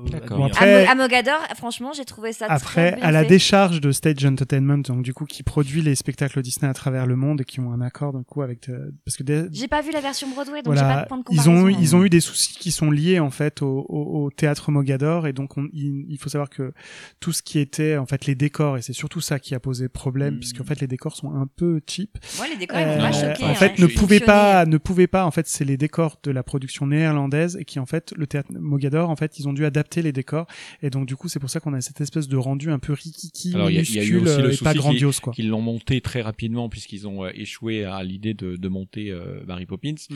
et ça s'est décidé très très vite et euh, les décors euh, il y, avait deux gros soucis dans cette adaptation c'est les décors qui étaient juste catastrophiques on avait Moi, je l'impression trouvais que ça allait. on avait l'impression d'être dans un parc Disney et c'est pas fait pour et deuxièmement puis aidez-moi Ouais, c'était cheap quoi. Oui, mais par exemple, les comédiens, typiquement, moi, je les ai trouvés très bons, et notamment Alexis Loison en Gaston, Ah oui, qui a incarné Gaston d'une manière quand même extrêmement actuelle. Il faisait bien C'est- le bon gros la- et il alors, chantait très bien. C'est la, c'est la bonne surprise effectivement du musical. Le deuxième souci, ça y est, ça m'est revenu. Le deuxième souci, c'est qu'il y avait pas assez de comédiens. La scène de euh, c'est la, fête. ouais. Vous avez, euh, allez, il y avait quoi? Il y avait 10 personnes sur scène. Les assiettes en carton C'était qui juste, tournent, voilà, un c'était petit juste. dommage, qu'à et là, on voyait vraiment C'est vrai c'était qu'à un Mo- problème d'investissement là. C'est vrai que Bah, moi, ça a fonctionné sur moi quand même. Mogador, Oui, non, je- quand, euh, quand tu vois la Belle, la Bête et le Roi Lion, c'est le jour et la nuit, quoi. le- Bah, moi, j'ai pas vu le Roi Lion à Mogador, j'ai vu le Roi Lion à Londres, donc vraiment dans son fief au Lyceum Theatre, et Mm. qui est. Le Lyceum Theatre a été vraiment complètement personnalisé le, aux couleurs du Roi Lion. C'est incroyable la mise en scène. Après, la mise en scène du roi lion, c'est un rocher. hein. C'est-à-dire que par rapport à la Belle et la Bête, qui nécessite beaucoup de décors pour les changements de Non, village, c'est de plus que costumes. ça, Non, c'est plus non, que non, ça. non, le non, roi lion, il y a la, y a scène qui fait, qui, enfin qui, La qui bouge, qui fait des escaliers, Voilà. Bah, on va, on va pas revenir là-dessus parce qu'on en a déjà parlé. C'est un mais- rocher qui tourne. La Belle Non, et la non, Bête. Non, non, non, c'est beaucoup Non, plus non, que non, ça. La Belle et la Bête, par rapport au théâtre, euh, les, théâtres, en fait, euh, c'est une histoire de conception architecturale, tout bêtement. Les théâtres américains sont des amphithéâtres avec des scènes immenses La belle et la qui bête avec de la beaucoup de bibliothèque choses. ou, quand la bête monte euh, sur la bibliothèque, elle bouge et t'as l'impression qu'elle va se, euh, Ben, se renverser. ouais, mais non, non. Ce qui est fou avec, par exemple, pour moi, Le Roi Lion, ce sera mon mot final, c'est que tu aimes ou que tu détestes les comédies musicales, tu te prends une claque visuelle avec Le Roi Lion, Ouais, même si t'as aimé, tu n'as pas aimé fin, le ouais. dessin animé, mais mon mot de la fin, c'est Le Roi Lion. On pourra jamais exceller cette comédie musicale parce que que tu aimes ou que tu n'aimes pas, tu vas te prendre une claque de toutes les Je manières. suis complètement Ça, c'est le théâtre Je sais que Bah, bravo Léo Bravo, pour Léo. ce mot de la fin parce que franchement t'as complètement raison et je pense que que tu aimes ou non les comédies musicales effectivement le roi lion tu peux pas faire d'erreur en allant voir le roi lion c'est tu peux tu peux pas dire objectivement que tu n'aimes pas le roi lion en comédie musicale c'est donc la fin de cette émission sur les comédies musicales. Merci à vous tous. Merci, Victoire. D'être venus. Merci. Merci à Hugo d'avoir supervisé cet enregistrement et de m'avoir emmené voir le roi lion, accessoirement. Même s'il aime pas les comédies musicales, et il a adoré. Sinon, vous pouvez retrouver les critiques des comédies musicales Disney sur le site Chronique Disney. Il y a notamment La Reine des Neiges qui a été chroniquée très récemment. La petite sirène. La petite sirène. Et la belle et la Ils y bête. sont quasiment tous. Elles Ouais. y sont quasiment toutes, donc si ça vous intéresse. La Reine des Neiges, non, je crois pas. On a fait la BO. On a fait la bande À la BO, originale. ouais, ouais. la bande Mais par contre, il y originale. a La Belle et Bête, Le Roi Lion, Newsies, Voilà. euh, La Les Muppets. sirène. Notre- Aladdin et le, Tarzan. et le Bossu. Le bossu, Voilà, donc- Déjà pas mal. Shakespeare, Shakespeare aussi. C'est déjà pas mal, donc si vous voulez en savoir plus, allez sur le site évidemment, qui est une véritable mine d'or pour faire notre, euh, notre, encyclopédie. notre petit promo. ChroniqueDisney.fr évidemment, sans publicité. Voilà. Vous pouvez Disney. également suivre Chronique Disney sur Facebook, Twitter, Instagram, YouTube, Spotify. Vous Google pouvez- Plus. Vous pouvez aussi suivre Chronique Disney le podcast sur Ocha, sur Apple Podcast, iTunes, Google Podcast, Podcast Addict, Castbox. Bref, on est sur toutes les plateformes d'écoute de podcasts, y compris YouTube et Spotify. Oui, mascotte.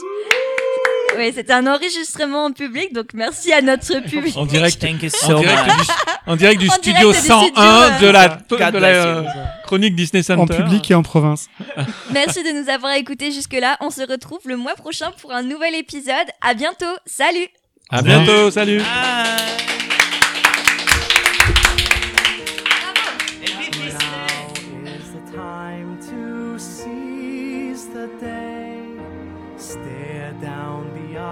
And seize the day.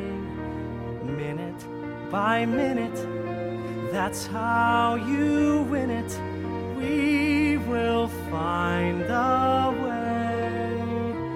But let us seize the day. Courage cannot erase our fear. Courage is when we face our fear. Tell those with power, safe in their tower, we will not obey.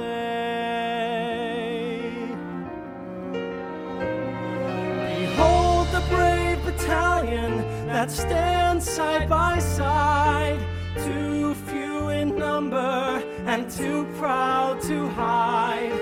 Then say to the others who did not follow through, You're still our brothers, and we will fight for you.